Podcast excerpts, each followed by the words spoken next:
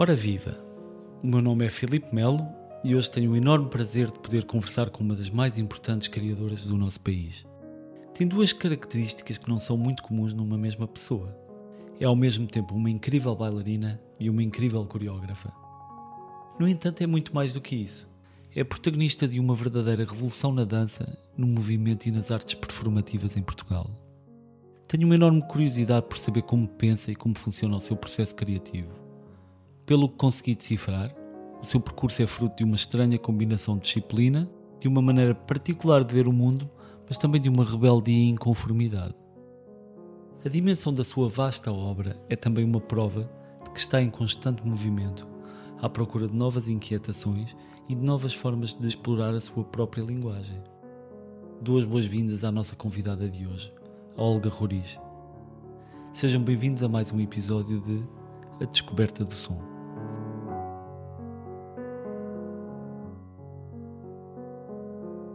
Olga, fico muito contente por finalmente conversarmos. Eu concordo. Claro, Muito bom. está tudo certo. Ah, ah. Eu dei tudo nesta introdução. Ahn, fico mesmo contente. Há muito tempo que eu queria ter esta conversa. E começo com uma pergunta que tem a ver com o título deste podcast. que Se chama A Descoberta do Som, que é uma frase dita pela pianista Maria João Pires, que foi a nossa primeira convidada. Eu ouvi, Ah, ouviu? claro que sim. Uau! Que honra! Mesmo assim aceitou vir até cá hoje. Não, essa foi uma conversa muito importante para Foi, mim. foi, então. foi. Muito E serve para fazer uma pergunta comum a todos os que têm passado por aqui, que é o momento em que descobriram o seu som. No caso da Olga, foi a dança. E gostava de saber qual foi a primeira memória que teve relacionada com a dança. Uma primeira memória que indicasse que ia ser este o destino. Bom, é, um- é um pouco difícil porque hum, a memória dos outros se confunde com a minha. Quando os meus pais e, portanto, a minha família, a minha irmã, etc., me conta a história de que no jardim infantil tinha eu três anos, dançava para os meninos se eles eh, dormissem e se portassem bem, eu fico na dúvida: será que eu também dormia ou que eu já estava a ensaiar para dançar? Não me recordo disso, mas é tão vivo já, esta história é tão contada, tão escrita, que eu tenho a impressão de ter a memória dessa dança. A primeira memória que eu tenho, isso de certeza, é já em Lisboa, não é? Porque isto passou-se em Viana do Castelo, onde eu nasci. E por causa dessa professora desse, desse jardim infantil é que eu vim para a dança, porque disse aos meus pais: "Não, esta menina tem que dançar, tem que fazer qualquer coisa. Então eles lá vieram, ah, loucos, porque realmente eram, é, é uma criança, não sabia Sim. como é que a criança ia crescer. Mas ah, recordo-me já em Lisboa, num apartamento qualquer que tivemos em Lisboa, de, de montar a cena, não é? De fechar o store, de pôr a música, de pôr o sofá, o figurino certo. Isso devia ter uns seis anos, talvez. Mas isso é, é já incrível porque não era só a dança que era a preocupação, era toda a Não. parte cênica, a E- parte sonora. Exatamente, exatamente. Aliás, quando eu pergunto à minha mãe quem é que faz a dança dos bailarinos, são os próprios bailarinos que, que criam as danças, e ela diz: não, não, não, são os coreógrafos. Eu nem sequer sabia dizer muito bem a palavra coreógrafo, era um, um bocado complexa, e eu disse logo: eu quero ser isso. Hum. Havia ali uma vontade já de. Não era só da, coisa lúdica da- criança que dança, que todos dançamos em criança, mas era já Mas uma outra é muito perspectiva. adulto já de alguma forma, Exato. comparando com as outras artes, como, como o cinema, a tendência natural de uma criança é querer ser ator. Uhum. Aí é, é dizer eu quero ser realizador, ou quero ser argumentista, ou mesmo no caso de um músico, uma criança É, normalmente é diz, "Ah, eu dizer, eu quero ser compositor. Ou Exatamente. maestro. Há uns que querem ser maestro. Claro, mas mesmo aqui parece-me que ainda é mais profundo. É, eu quero ser uma compositora, que é, é raríssimo numa criança. Sim, sim. Ser coreógrafa já era um objetivo Era um objetivo. ainda mais forte do que se tornar uma, uma intérprete, uma bailarina. É Claro que a formação de bailarina como sabe, é muito dura e a minha formação foi uma formação- formação clássica. É? Sim, sim. Anos 60, 70 no, no, no Teatro Nacional de São Carlos com uma mestra russa. sim, sim. Portanto, não podia ter sido mais espartilhado. Mas de qualquer forma, isso também foi muito bom e eu já digo porquê. Eu nunca perdi esse meu lado criativo. Isto porque, exatamente, porque estava dentro de um teatro de ópera. Certo. Eu via imenso, quer dizer, eu estava sempre no museu, eu estava sempre a ver espetáculos, não é? Claro. E isso incentivava a minha criatividade de uma maneira espetacular. Lidava com a música, Sim, com a parte cênica, ópera, dança, concertos. Incrível, mas eu ainda não quero avançar tanto porque tenho outra pergunta que me intriga, que é os seus pais tinham ambições altas para que se tornasse bailarina ou foi uma espécie de... Foi um impulso, mas acho que os meus pais tiveram, quer dizer, acho, não tenho a certeza, que tiveram uma importância enorme. É? A minha mãe, porque eu cheguei a ser o alter ego dela, ela queria ser atriz. Atriz, cantora, pronto. Então achou que aquela filha podia ser tudo aquilo que ela não pôde ser. Mas nunca de uma forma impositiva? Ou às vezes Nunca um de uma forma impositiva. Eu nunca senti isso. Nunca claro. me cobraram coisíssima nenhuma. Também não foi necessário, porque eu queria era aquilo, portanto certo. não havia hipótese. O meu pai era um homem muito sensível, um desenhador técnico naval, um dos fundadores do, do, dos estaleiros navais de Viana do Castelo, mas um homem muito sensível a dada altura, a Olga referiu-se à sua mãe com uma força e ao seu pai com uma sensibilidade. E sensibilidade, exatamente, exatamente. Em que aspecto é que notava essa diferença e a forma na como Na maneira de estar, na maneira de falar, na maneira de decidir, de reagir. E pronto, depois havia uma coisa muito bonita lá em casa, não era normal, vinham a perceber mais tarde que os afazeres domésticos eram feitos tanto por ele como por ela. Portanto, eu nunca me apercebi. Tanto a minha mãe ficava a ler o jornal depois do jantar, era o meu pai que ia para a cozinha lavar os pratos. E eu achava que aquilo era mesmo assim. Estavam, portanto, à frente do seu muito tempo. Muito à frente, muito à frente. Eu aproveito para referir ainda outra frase da Maria João Pires, dita aqui, a falar da técnica pianística, que ela disse algo que eu relacionei imediatamente com a conversa que íamos ter, que ela disse que o corpo era o primeiro instrumento e referia que era necessário sublimar o esforço para se conseguir focar na expressão. Ultrapassar os limites do corpo e alcançar esse nível de expressão, se precisas muitas horas de disciplina, de cuidado, de domínio. E há pouco estava a falar exatamente disso, do rigor da escola clássica. Essa fase obsessiva de estudo, de aperfeiçoamento, veio com algum sacrifício ou era algo que era muito natural quase não deu por isso? Só sacrifício. Não, não era só sacrifício. Sacrifício continua até agora. Ah, é muito engraçado quando tu chegas a uma aula de dança, não é? Por uma coisa é, é, é, a criança dançar livremente e querer dançar, mas não ter nenhum professor que lhe diz que é assim, é assim. Como tu sabes, depois chegas a uma aula de, de dança clássica, obviamente, e é tudo muito rigoroso e tu ficas agarrado à barra durante uma hora e a cabeça é para ali, portanto tudo aquilo se reduz a uma insignificância que te faz um bocado de nervos, não é? para quem quer dançar. Mas ao mesmo tempo, para mim, só um pequeno gesto de um braço, uma, uma pequena mudança da cabeça, eu sentia-me, não sei, eu sentia-me num sítio Uh, como diz o Billy Elliot, eletricidade. Eu, não, eu sentia num sítio extra, não, não sei o que era, sentia-me fora de mim, ou, pelo contrário, muito dentro de mim. Não sabemos muito bem qual é a diferença. Portanto, essa coisa desse sacrifício fica um bocado numa caverna quando, quando este prazer. Sim, é uma é, sensação de propósito, quase. De, sim não tanto de missão, a missão é uma coisa que vem muito mais tarde, mas hum, de algo que é ali que tu és. Eu até digo que a minha privacidade maior é dentro de um estúdio. É ali que eu me abro completamente aos bailarinos e que ao mesmo tempo invado os bailarinos e que eles me invadem a mim. Mais do que qualquer outra coisa dentro da minha casa. Portanto, hum, é, é uma união, é um, é um estar. Naquela altura, imagino eu, que já tinha começado naquela altura, eu sentia-me ali maior, melhor, mais comunicativa, sempre fui um bocadinho uh, tímida. Hum. E ali não havia timidez, bem pelo contrário, eu queria um olhar externo naquela exposição, mas naquele sítio, no sítio do corpo, no sítio do movimento, do gesto, do olhar. É um bocadinho mágico ao mesmo tempo. Mas que de alguma forma se relaciona muito com as experiências que estava a contar de quando era realmente pequena. Sim, sim, sim, sim. Em que isso já se confundia, o, o palco e, e, a vida. Ex exatamente. Familiar. E mesmo assim ainda estamos a falar de em pequena. Não, ainda, claro. ainda estou a falar nos 8 anos, 9 anos, sim, sim. 10 anos. Ora, gostava de fazer uma pergunta um bocadinho difícil. passados todos estes anos e com tanto trabalho extraordinário feito, se sentiu que alguma vez isso veio com um preço? E sendo que voltando atrás, teria feito uma ou outra coisa diferente? Não me faz sentido achar que isto ou aquilo não devia ter feito dessa forma. Hum.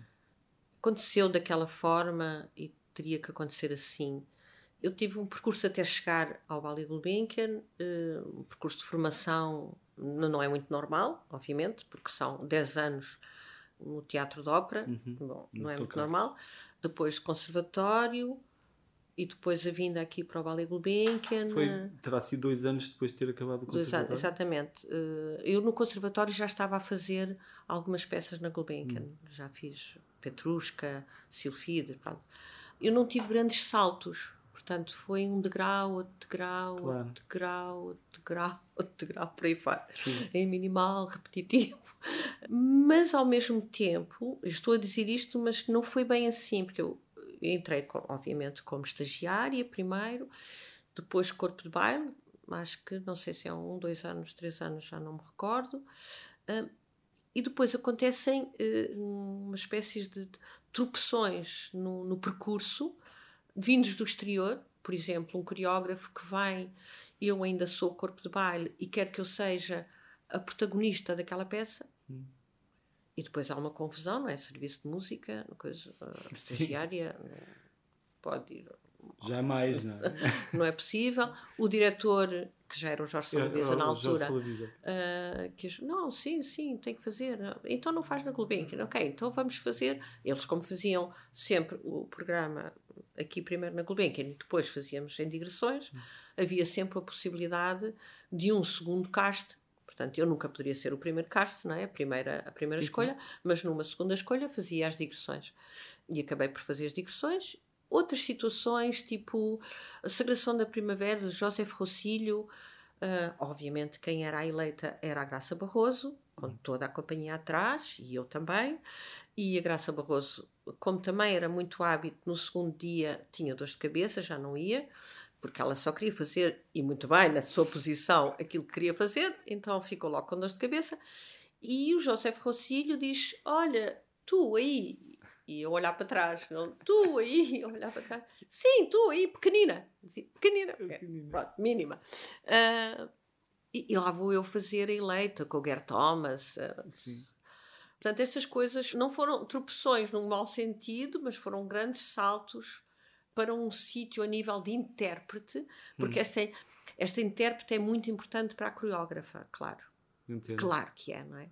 É muito importante. Porque eu não tinha o corpo de bailarina Nunca tive. Não? Não. bailarina é o protótipo da bailarina, certo, das pernas certo. compridas. Não, olhava para as minhas colegas e eu, ok, também, eu ponho a perna muito alta, eu ponho como vocês, mas fico cá embaixo. Agora, o que é que acontece? Tive também uma série de coreógrafos que, ao trabalhar comigo, se aperceberam que havia aqui um movimento, pelo menos a nível do tronco, o meu hum. tronco, onde estão todos os órgãos. É preciso não esquecer. Okay. As minhas pernas são raízes profundas, não voam. São, é um peso. Posso interrompê-la para fazer uma pergunta? Sim. Fico com esta ideia, talvez a dança clássica tenha mais a ver com o ar e com uma tentativa quase de voar. Uhum. A leveza. É com leveza. leveza. Elas podem não voar, mas são muito leves. Claro. Mesmo com os pés no chão, é tudo muito leve. Enquanto que a contemporânea. É o chão é, e o chão terra é e tribo. E... e é, mas eu já, é... já era assim Ok. eu já era assim, mesmo no clássico já era assim. Já Mais relacionada muito, com a terra com a terra, que... pronto, as voltas, o chamado piruetas para mim era fantástico. Não saltava mal, nem nada disso, porque eu tinha força, mas porque tinha muita força, era uma bailarina de sprint, não era de grandes uh, voos, mas de sprint. Mas o que é que acontece? É aquilo que eu costumo dizer até, até mesmo aos alunos e a bailarinos mais jovens, que é não queiram ultrapassar os seus limites. Mas Olga, tudo o que se passou com o seu sol da sagração da primavera é levar os limites do corpo ao extremo. Mas do meu corpo. Não é querer ser o corpo de outra pessoa que está fora Entendi. de mim. Entendi. Claro. É esse limite que eu estou a dizer. É um, um, um grande escritor de romance não querer ser um poeta. Ah, estou a entender. É claro. esse limite. Há muitos há muitos intérpretes, ou pelo menos vamos falar agora de dança só, que querem ser o colega do lado. Não podem ser o colega do lado. E eu percebi no meu corpo que eu não posso voar, que eu, eu, mas eu tenho um tronco que ninguém tem. Eu tenho uma movimentação de, de, das minhas costas, dos meus ombros, dos meus braços, que é o que é especial em mim. Portanto, é isso que eu tenho que levar aos limites. Uau, ok. Entendes? Está claríssimo. Pronto. Sim, estou a entender. Quando conversei aqui com o Mário Lajinha, falávamos sobre uma profunda inimizade que há entre o pianista e o compositor. Uau! Às vezes odeiam-se profundamente. E eu pergunto, com as suas experiências, nomeadamente a Sagração da Primavera, se não houve uma relação de ódio profundo entre se... a Olga coreógrafa e Sim. a Não, eu nem preciso de me remeter à Sagração da Primavera, mas já posso lá chegar, porque como estou agora a, a começar a, a criar a medo, passo a passo, um novo solo, já estou outra vez no mesmo sítio, não é? No sítio da, desse, desses dois lugares, do que é a intérprete e do que é a coreógrafa. Como eu costumo dizer, eu tive um, uma grande sorte, é que o meu corpo dialogava muito bem com a minha cabeça. Hum. Portanto, digamos que a intérprete é corpo, o coreógrafo é cabeça. Entendi. Então, este diálogo, se este diálogo não se dá entre o, o músico e o compositor, eh, não há nada a fazer. Mas se este diálogo se dá, tu estás sempre a dar uh, espaço uh, um ao outro. E isso é que é preciso. Conseguir perceber onde é que, onde é que o coreógrafo vai para um sítio uh, de exigência e onde é que onde é que depois o intérprete tem que jogar com aquilo que o coreógrafo pensa que pode ir e não pode, mas pode ir para o outro lado. E encontra-se num sítio, às vezes mágico, de ah, como é que eu consegui resolver aquilo que tu querias claro, fazer? Claro. Isso é muito bonito.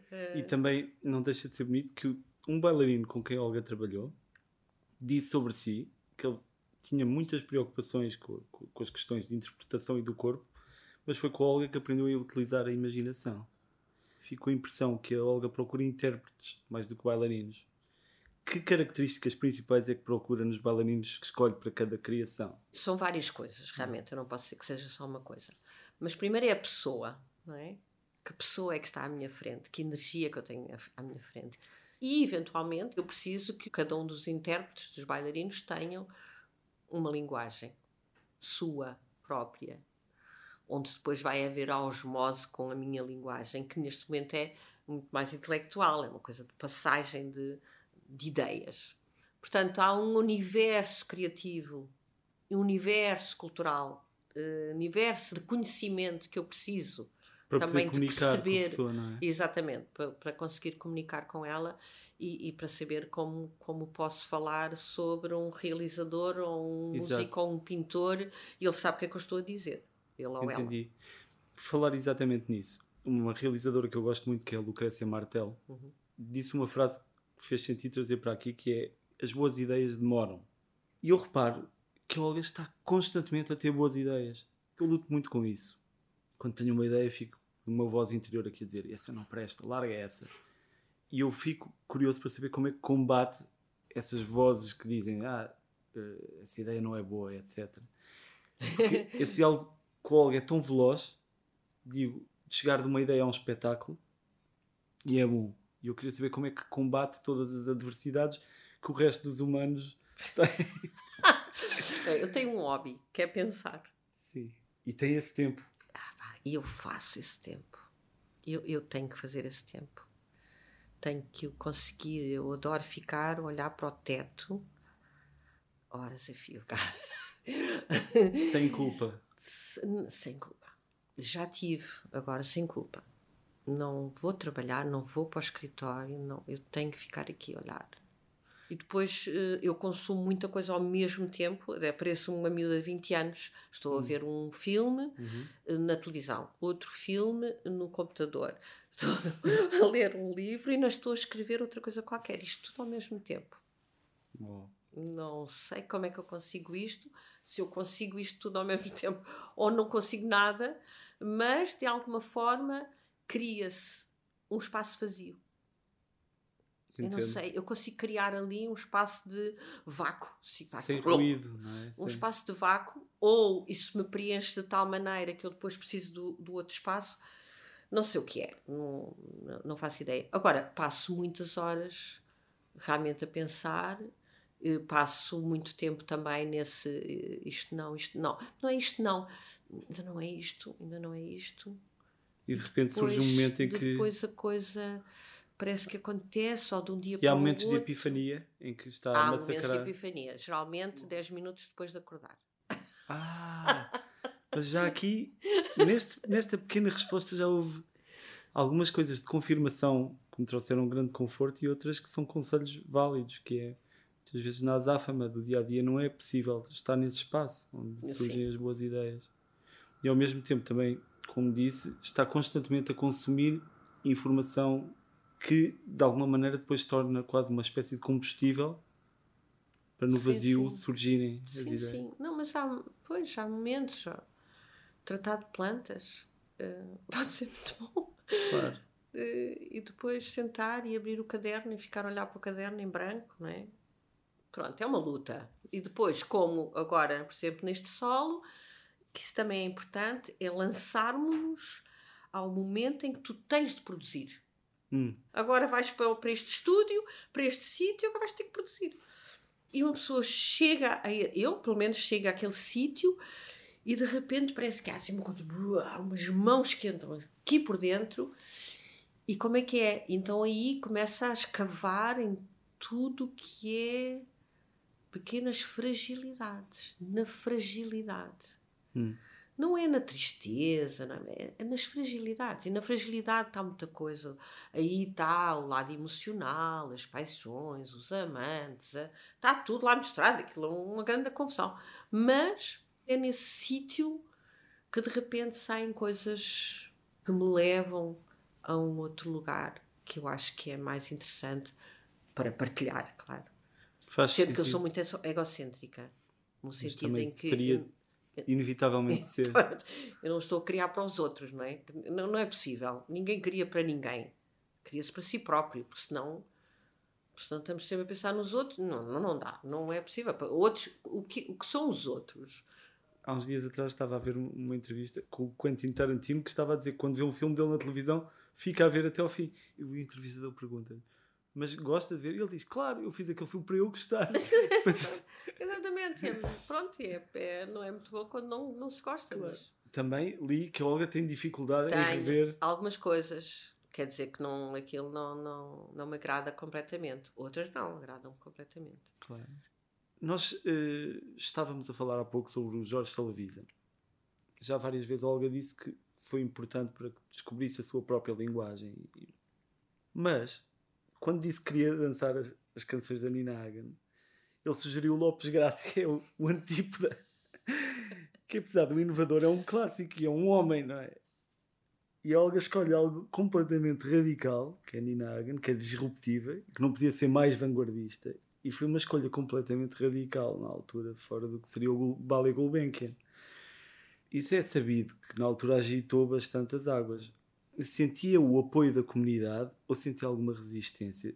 É, Sentia-se ali uma espécie de extraterrestre? Senti sempre. Sempre? Senti sempre. Não pelo Jorge Salavisa, não. Senti às vezes por, por colegas, mas isso já não sei se tinha a ver com eventualmente gostarem de estar na minha posição, não percebi. Uh, do serviço de música, às vezes era um bocadinho difícil de uh, compactuar com aquilo que eu estava a fazer, não é? Até ali, a música, pelo menos aqui no, no Ballet Gulbenkian, era utilizada uh, de uma forma em que o coreógrafo se fazia uma osmose quase com, com a música, não é? Par e passo, com a sua melodia, com o seu ritmo. Uh, a nota subia e a bailarina subia, a nota descia, a bailarina descia. Andava mais rápido, andava tudo mais rápido e por aí fora. Eu nunca tive essa percepção da música. A música tinha para mim. Foi, é muito engraçado, porque eu às vezes digo que a música não tem importância para mim, como coreógrafa, sobretudo nessa altura mas eu acho que a música tem mais importância do que os, para mim do que os outros coreógrafos lhe davam, porque para mim a música não era possível acompanhar. A música era um, era um discurso paralelo ao meu. A ideia, por exemplo, da Isolda, da música do Wagner, hum. do Prelúdio da Morte de Isolda. Aquilo era uma coisa tão forte, tão efervescente, tão apaixonante Sim. dentro de mim, que eu não queria de todo ouvir aquela música demasiadas vezes. Que é uma coisa que a maior parte dos coreógrafos faz. É ouve até a exaustão e que tu já sabes os plins e pluns e tudo. Hum. Eu não queria saber isso. Eu queria coreografar num, entre aspas, num estado de inocência. Um estado Sim. puro. De... Como se fosse a primeira vez que estivesse a ouvir. Exatamente. Como, como estou a ouvir isto pela primeira vez, isto é uma golfada de, de, de, de oxigênio, de suspiro, de, tristeza, de pureza, de amor. De... Kits do amor, para mim, na dança é um bocado complicado, mas mas faz parte. Faz parte um bocado, mas eu ah. sou mais de paixão, amor, ódio, morte, mais exacerbado, Extremo. tudo mais exacerbado. E, e portanto, o que é que acontecia é que a minha coreografia não encaixava na música. Para mim, sim, mas sim. Uma suíte de violoncelo, há uma, a segunda uh, violoncelo sol, não sei qual é, Sarabande, que para mim aquilo é uma violação. Oh, e eu fiz uma violação. Do, é, mulher descia, subia, subia, subia. E aquilo foi um escândalo no serviço de música. Sim. No caso da Nina Hagen, pronto, era uma jovem que gostava de Nina Hagen e uh, tinha uma ideia de de um, de um trio, não era um trio, eram três homens e uma mulher ali uh, com uma coisa muito violenta e só a Nina Hagen podia, só aquela transmitir canção, aquilo, transmitir paralelamente aquilo Exato. que eu queria dizer. Essa fase de culturalmente em Lisboa era extremamente rica e eu acho que a Olga viveu isso de uma maneira muito intensa e nessa época ali dos 80, 90 uhum. foi uma altura onde surgiram muitos projetos e artistas extraordinários. Pois foi mas eu estou a falar ainda do mais do início dos anos 80. Sim, sim. Mas, mas aquilo no final dos anos 80 para os 90 dá-se isso completamente. Mas nos princípios dos anos 80 foi um bocadinho luta. Imagino que sim, porque é aquela transição do conservadorismo para a inovação. E, e numa casa como esta, claro. quer dizer que estava completamente aberta à inovação. Sim. Mas o país mas, ainda não estava preparado. Mas, mas, mas não nada estava preparado, nem o público estava preparado. Entendo acabei por saber, até pela a, a biografia que, que, escreveu a Mónica Guerreiro, que realmente nessa altura houve um voo de face, uma mudança enorme no público pós Nina Hagen. Pois, provavelmente na altura não se apercebeu do quão importante isso era, ou já se apercebia. Eu, eu, eu sentia-me uma, uma fã terrível, não é? eu Fantástico. sentia que estava ali de a... orgulho em, em estar que quando o Jorge Salavisa me dá o, o, Lopes Graça e eu assim ok eu faço Lopes Graça mas havia sempre um mas mas se me deixar fazer na rara gosto da atitude talvez eh, acrescente uma coisa que eu normalmente não faço mas que é mais uma observação do que uma pergunta há uma explicação para o que Olga se tornou que tem a ver com o que está a dizer que é exatamente essa curiosidade por outras coisas que não a dança, pelo cinema, pela música e também a forma como fala, como passou por toda a aprendizagem da técnica, mas o seu foco é sempre em coisas que na verdade não se podem aprender, como falou da, da dor, da angústia, da paixão. São coisas que não, decididamente não se aprendem no São Carlos, nem no Conservatório, etc. Não, claro que não. E que claro talvez ajudem a explicar porque é que a Olga não é nem nunca foi uma bailarina normal, uhum. no melhor dos sentidos. Sim, tem a ver com o, o percurso de vida e saber utilizar isso como uma mais-valia. Por isso eu digo sempre aos meus bailarinos: não deixem lá fora as suas tristezas, tragam essas tristezas, tragam os vossos problemas, sejam financeiros, amorosos, seja o que for, e, e vamos trabalhar com eles, vamos, vamos senti-los, vamos saber o que é que Uh, não é psicanálise, mas é, é, é, é, vir por inteiro, não é? É trazer-nos por inteiro para cada uma das coisas que temos de fazer. Das mais pequeninas, desde um cozinhado até uma Sim. coreografia. Sim, estar, estar no momento e, e estar... Estar ali. Leva-me a outra pergunta e eu peço-lhe desculpa antes de tudo se lhe vou falar de alguns espetáculos que já têm muitos anos. Ah, ótimo.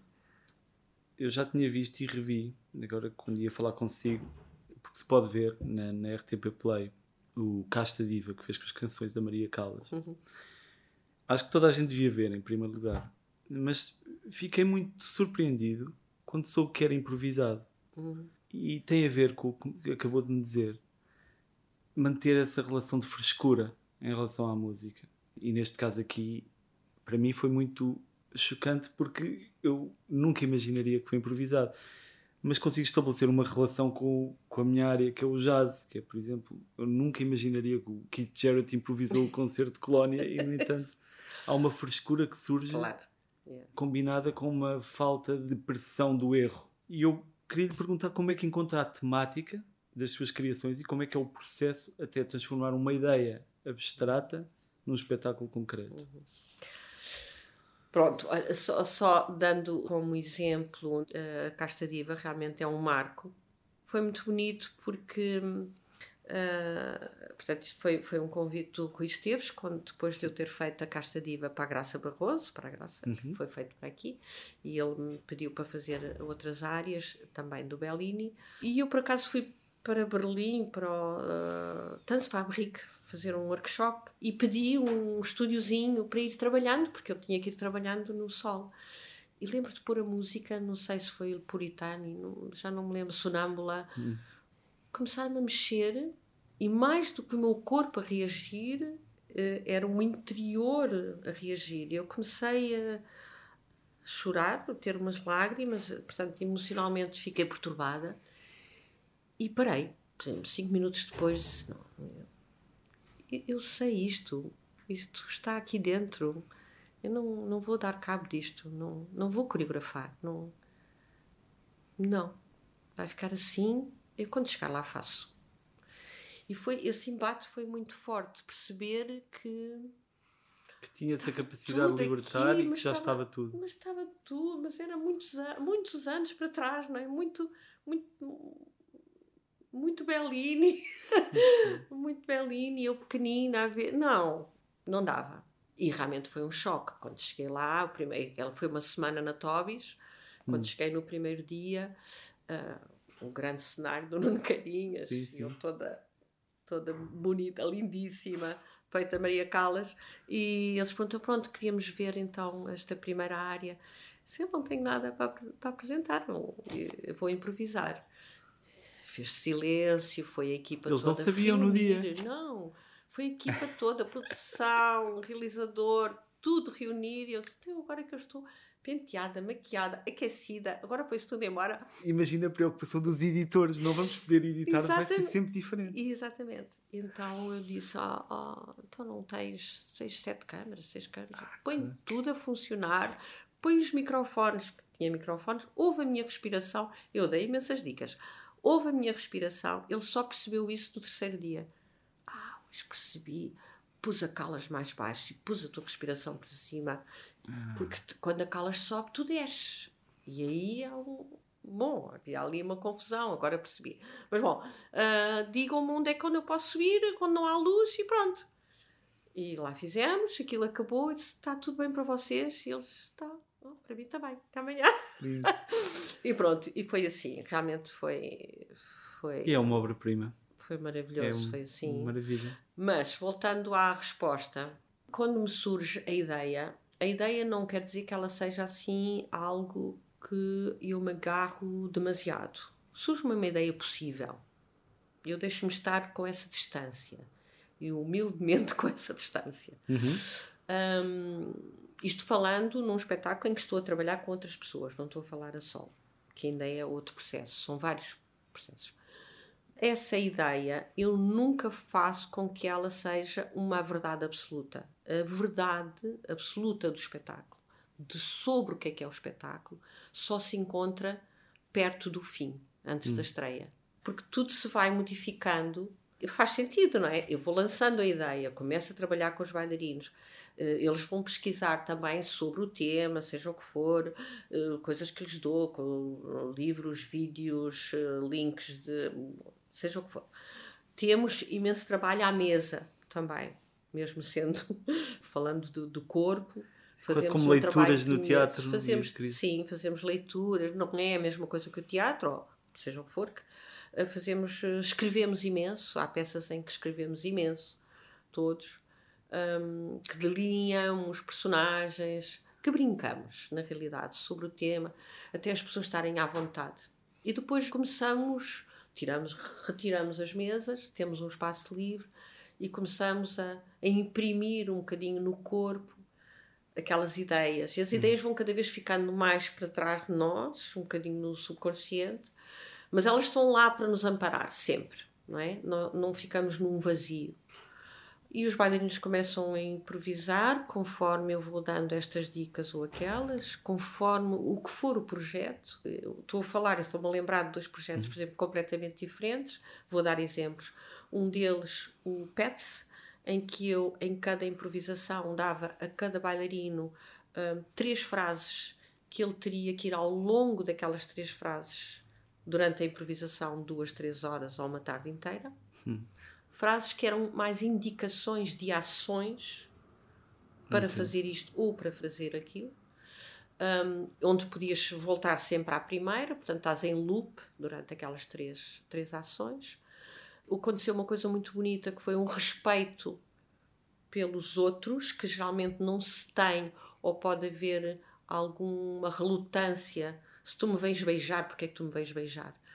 Nessa situação, eles deixaram-se ser beijados porque imaginaram que estava escrito: tu tens de beijar hum. alguém. Portanto, tiveram respeito pelas ações dos outros. Isso foi Entendo. interessantíssimo. Este espetáculo foi sendo feito. Todos os dias eu trazia mais texto, e mais texto, e mais texto, e mais texto. Eu filmei tudo, editei e dei o espetáculo. É assim, agora vamos ter que fazer Uau. assim. E depois há outros que são feitos de, um, de formas completamente diversas, eh, como agora trabalhei, por exemplo, a peça do Peter Hank. Tínhamos hum. uma peça, íamos ao longo dos personagens, eu escolhia cada personagem para este ou para aquele e para o outro, e eles vão construindo. Isto foi aquela peça megalómana. megalómana, exatamente, é? que nós estou a fazer. Sim, com 450 personagens. Exato. 450 a loucura. Uh, mas o que é muito bonito é que, digamos, há uma ideia e depois há uma peça que começa a crescer e ela própria me leva a esse percurso. Mesmo no PETS, esta coisa da escrita, não, eu não tive essa ideia desde o início. Algo me levou a esse percurso dessas frases. Algo me leva a, a outras coisas, a uma escrita, a outras coisas. Mas é, isso é muito bonito ser ser de dentro, ser a própria peça que começa a crescer e começa a ser certo. maior do que tu e a dizer-te é assim que tu tens que a criar, é assim que tu tens que, que ir construindo com, com os bailarinos. Depois temos imensas improvisações hum, e eu tenho que uh, dizer: olha, gosto desta, desta, desta. Cada bailarino fica em frente do seu computador, outra vez a, a reaprender-se e a perceber como é que pode fazer como aquele que está à frente dele, que é maravilhoso, porque é ele próprio, está a fazer aquilo de uma maneira maravilhosa porque foi improvisado. Um, depois de cada um já ter se a, aprendido outra vez, eu depois tenho que fazer o alinhamento. Isso então é completamente solitário. Pode ser um puzzle, puzzle mesmo que eu faço em casa com com as minhas cenas. É, tão semelhante Ou... ao trabalho de um, de um argumentista, de um escritor. É, é um bocado. E depois volto outra vez a dar: olha, o espetáculo vai ser assim. Agora, depois, entre esta cena e aquela cena, há que criar. Como, que, hum. como é que se passa desta cena para aquela? E às vezes não é óbvio. E isso depois, depois aparece em, em estúdio. Em relação às músicas, há muita música no início vai havendo cada vez menos música e depois há um momento que eu até posso modificar a música muito perto da estreia. Hum. Porquê? Para trocar as voltas? Não é, é porque eu não estou habituado, os bailarinos, meus bailarinos, e eu também não, habituados a trabalhar uh, o gato atrás do rato, não é? Quer dizer, nós não vamos utilizar o ritmo e a melodia da música só porque ela é assim. É uma ambiência. Hum. Portanto, se eu lhes mudar a ambiência, eles já têm, eles têm um ritmo próprio. Eu trabalho mesmo com o ritmo próprio dos bailarinos. E mesmo nas improvisações eu faço DJ, vou ponto, tirando, ponto, tirando, ponto, tirando. Às vezes encaminho-os para um sítio, outras vezes não, e digo-lhes: vocês não andem atrás de mim por causa de eu pôr uma música completamente diferente do ambiente que se está a criar na altura. Às vezes eu só quero ouvir aquela música com um ambiente completamente oposto certo. àquilo que eu estou a ouvir. Mas é difícil, porque eles pensam que eu estou a. A condicionar ou o que seja. Sim, quando... estou a mandar um recado tipo. Mexam mais lento, ou acordem, ou qualquer coisa assim. Mas depois isso é todo um, um trabalho. Mas é, é confirma-se exatamente então aquilo que eu disse, que é uma mistura de enorme rigor com uma liberdade criativa. Sim, sim, imensa. Imensa. Nas suas criações há sempre um incrível trabalho de seleção musical. E é música com muita personalidade e que ao mesmo tempo deixa espaço.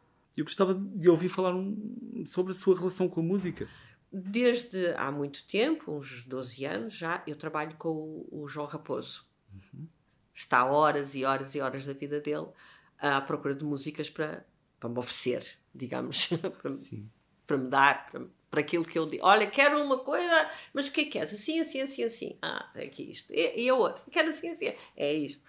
Um, depois lá há umas coisas que eu trago, quer dizer, há uma grande parte de, desta parceria com, com o João, que tem imenso gosto desde o rock até ao hip hop, uh, quer dizer, ai, queria uma coisa hip hop, tem aqui isto, ah, isso não, alguém nem pensar, mas é hip hop que tu queres, ok, então vai isto. Portanto, Sim. há ali um gosto, uh, uma pessoa que sabe muito bem o que é que está, o que é que está a entregar, o que é que está a fazer e que tem um vídeo incrível, com depois o meu gosto também.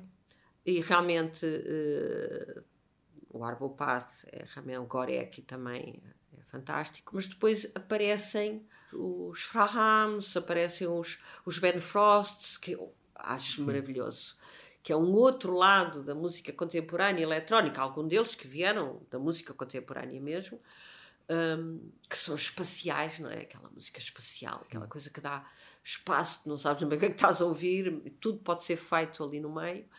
E depois, eh, depois vem uma morna, e tudo isto, é como dizia a Pina Bausch, assim, mas há, há, música gravada, há música que existe, é tão boa, para que é que nós vamos para os compositores?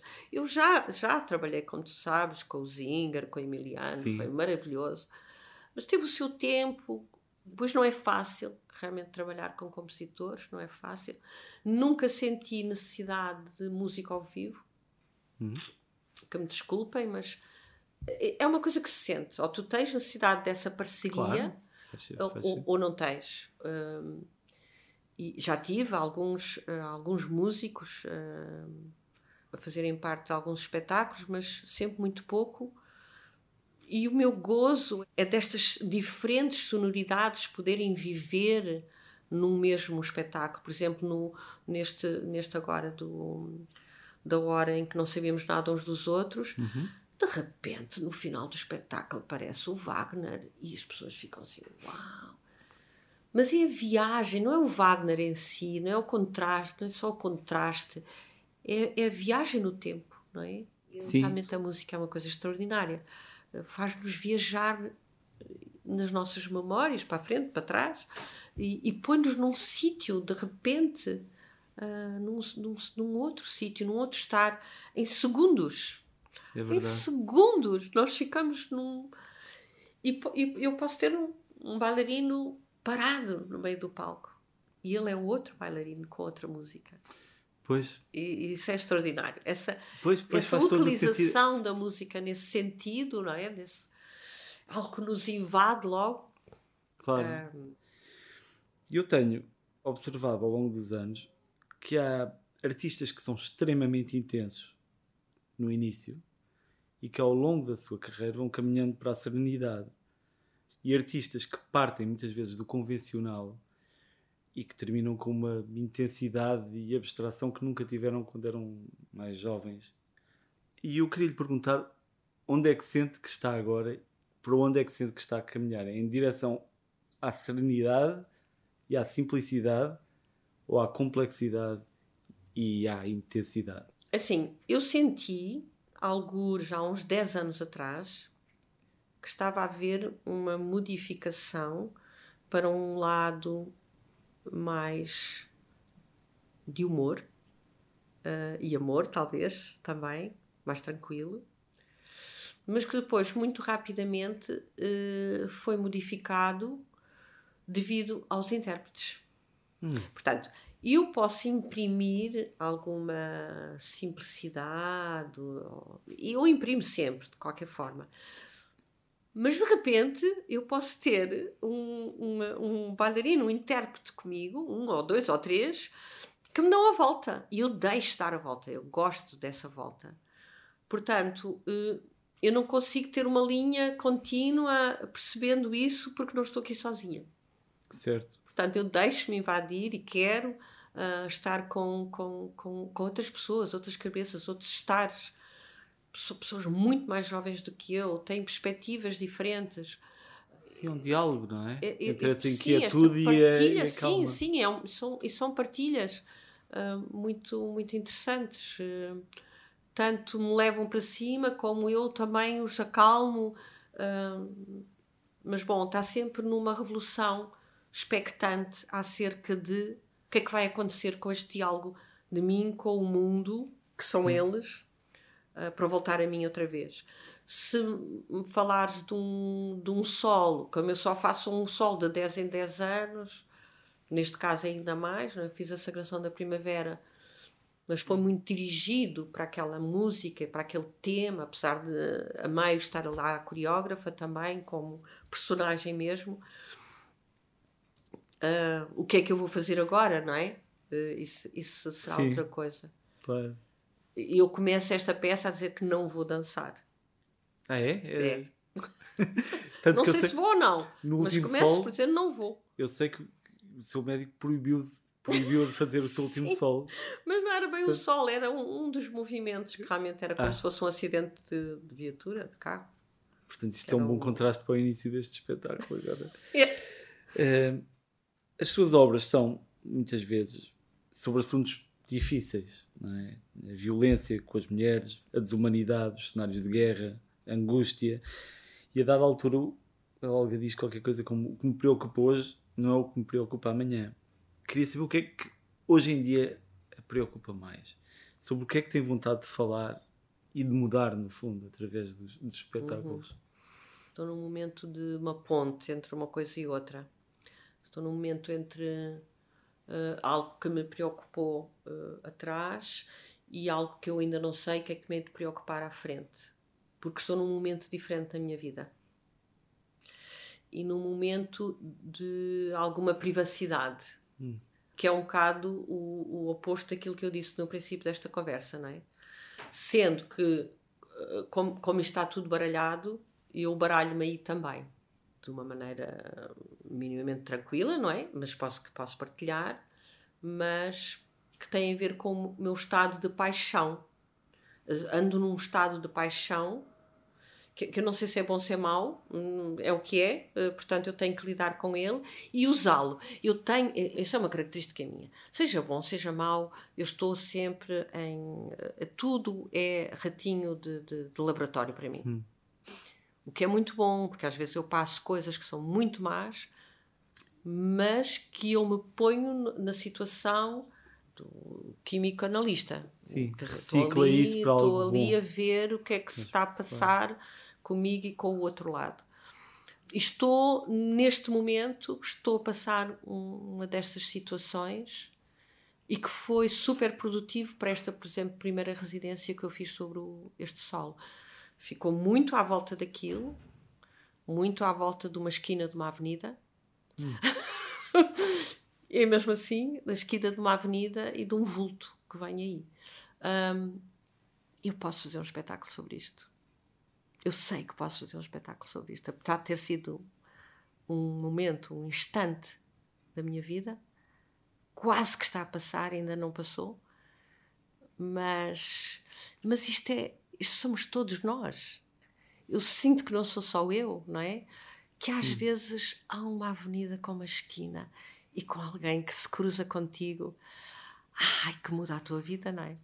Muitas vezes também as pessoas têm tendência a atribuir ao espetáculo uma temática muito, Uhum. muito clara, para que as pessoas saibam, este espetáculo é sobre. É quê. Mas na verdade o que me está a dizer é que a construção deste espetáculo, para mim, pelo menos ao ouvi-la, parte muito mais de uma imagem, de um momento, de uma imagem. não é só uma imagem, mas eh, são, são sensações, Claro. eh, sensações muito fortes. Mas muito mais abstrata do que, um, por exemplo, um conflito concreto numa zona. De... Sim, sim, sim. É muito mais pessoal, quase. E ao mesmo tempo, obviamente, ao mesmo tempo, uma das, dos primeiros textos que, que, que- improvisei e depois eh, foi para o papel, hum, tinha a ver com o aqui e o agora. O que é que eu estou a fazer aqui e agora? E o que é que é este aqui e agora? Que já não é agora, é agora. Não é? O, que, o que é que é isto? O que é que é este espaço? O espaço, o tempo, eu, é, o, eu, eu estar aqui e eh, já não estou por muito mais tempo. É, é conseguir dizer isso, não é? Olhos nos olhos. Pois, mas é uma viagem muito mais introspectiva, então. é esta. uma viagem, é um solo É um também. solo, É um certo. solo e que não é sobre a sagração da primavera ou sobre. Pronto, tem a ver com os outros solos. Os outros solos não tinham nenhum tema muito específico, ou pelo menos agarrados a qualquer coisa. Eh, foi algo que foi crescendo dentro de mim. E este vai ser. Não é o meu último solo, de todo. Espero que Não, não de todo, mas é aquele onde eu volto, digamos. Voltei, estou aqui. É- Eu fico muito contente por saber e lá estarei, obviamente. Olga, outra questão. Eu vi uma entrevista sua em que dizia algo como é a verdade que procuro.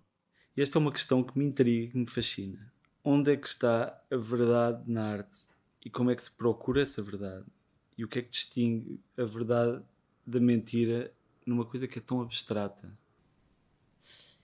Eu tenho um exemplo, eu não sei se, se vou conseguir chegar a responder, mas tenho um exemplo que me acompanha há muito pouco tempo, de um embate meu com essa questão do que é que é verdade, o que é que é arte, o que é que é. Uh, como sabes, a companhia tem um projeto com a instituição prisional do Minhó. Eu fiz há muito pouco tempo o, A Minha História Não é Igual à Tua, com, com os reclusos do Linhó. Eram nove a dez reclusos. Portanto, ao longo da criação, eu trabalhava com eles como se eles fossem profissionais, eh, pelo menos tentava. Estava eu em plena criação, numa bela, uma bela quarta-feira, ia sempre às quartas-feiras, e dou-lhes um pau de giz a cada um e peço que, olha, vou, eu vou pôr uma música e eu gostava que vocês fizessem aquilo que eu vos vou pedir e se eu falar, entretanto, a meio, já sabem, não olhem para mim, continuam a fazer uh, as, as vossas ações. Eu, eu muito a medo, porque eu já sabia que o que eu ia pedir era algo um bocado uh, demasiado, mas vá. Eu queria que vocês desenhassem as vossas celas com o tamanho original, como é que é? E, e eu sabia que ao, ao estar a pedir uma coisa destas, eu estava a entrar na vida, mais do que a vida privada destas pessoas. Acho que não é preciso explicar muito que- que- onde é que eu estava a entrar, não é? Mas eu, muito profissional, se de conta que tudo aquilo não era nada comigo, só estava a dar ali uma ideia como outra qualquer. Então lá pus a música e foi incrível. Incrível. Daquilo de repente parecia tudo coreografado. Eles automaticamente, todos ao mesmo tempo, desceram, ficaram de cócoras. E estamos a falar de 10 homens fortes, homens adultos, e começaram a desenhar as celas. Todas iguais. Todas do mesmo tamanho. Onde eles abriam os braços para perceber qual era a dimensão de uma parede à outra parede, onde desenhavam depois a cama com a dimensão do corpo, onde se punham como se fossem sentados na cama para ver onde é que os pés batiam e que era o sítio da parede à frente. O lavatório, a pequenina janela, a sanita. Bom, não dá para imaginarem o que é que foi aquele momento, porque é o momento que tu sentes estás a entrar. Bem, eles estavam a fazer isso, estavam um bocadinho com lágrimas nos olhos também. Eu tinha a Catarina Câmara ah, ao meu lado, que chorava copiosamente, e eu a engolir em seco. E depois às tantas disso, agora já todos tinham acabado, agora vão se levantar e vão percorrer as outras, os outros desenhos, as celas dos outros, como se estivessem num museu, a ver pinturas, esculturas. Então lá encaminharam-se, lá foram para um lado e pronto. Foi incrível, a sensação é incrível. E, e, e, depois, então, vão todos ter a cela do Paulo, uma das celas num canto, um, e vão fazer aquela cena que já está marcada. Era uma cena de movimento que já estava marcada em uníssono. E lá, quando e vocês começam a cena, quando eu mudar de música, lá mudei de música, eles fizeram a cena e aquilo acabou. E eu, uh, muito a medo, perguntei: então tem alguma coisa para dizer? E todos eles muito energéticos, muito à vontade, muito bem dispostos. Ah, agora sim, agora isto faz todo sentido. Pois aquela cena faz sentido. Porque depois a falarem entre eles, ah, pois, porque já eles assim. E eu fiquei assim, uau, eu com tanto receio, tanto medo, por um lado. Pois, por outro lado, o que é que é isto? Isto é a vida deles. Eu estou a manipular completamente uma coisa que é super dolorosa.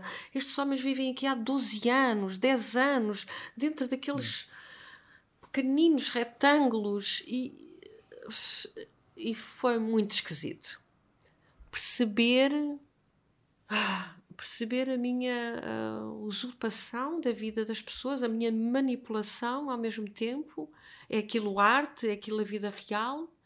E depois de, de eu estar toda baralhada, isto é em minutos, está toda baralhada na minha cabeça, chegar a uma outra conclusão que me fez pacificamente sair dali foi uh, ah, encontrei outra missão na dança. A arte de, de purificar, a arte de pôr esta gente mais à vontade, a arte de os fazer raciocinar, de, de conseguir comunicar uns com os outros e de muitas outras coisas que se passaram noutros ensaios e, no, e noutras aulas e noutros, noutro, noutras situações. E este, para mim, continua a ser um momento de clivagem, hum. ultimamente, do que é que é a arte, por um lado, e o que é que a dança pode fazer, o que é que é a minha missão na dança, de repente passou a ser abrir-se um outro caminho, hum. que não o de fazer espetáculos, de comunicar com o público, mas sim de sarar, não é? Sim, que surge deste projeto. Com... Deste projeto. Com as cadeias. E, um, e pronto, eu tinha que partilhar isto, porque é, ele é fortíssimo e é aquele que ainda me põe a pensar uh, e, que, e que eu hei de trazer esta história, por exemplo, para este próximo sol. Eu tenho que trazer esta história de alguma forma.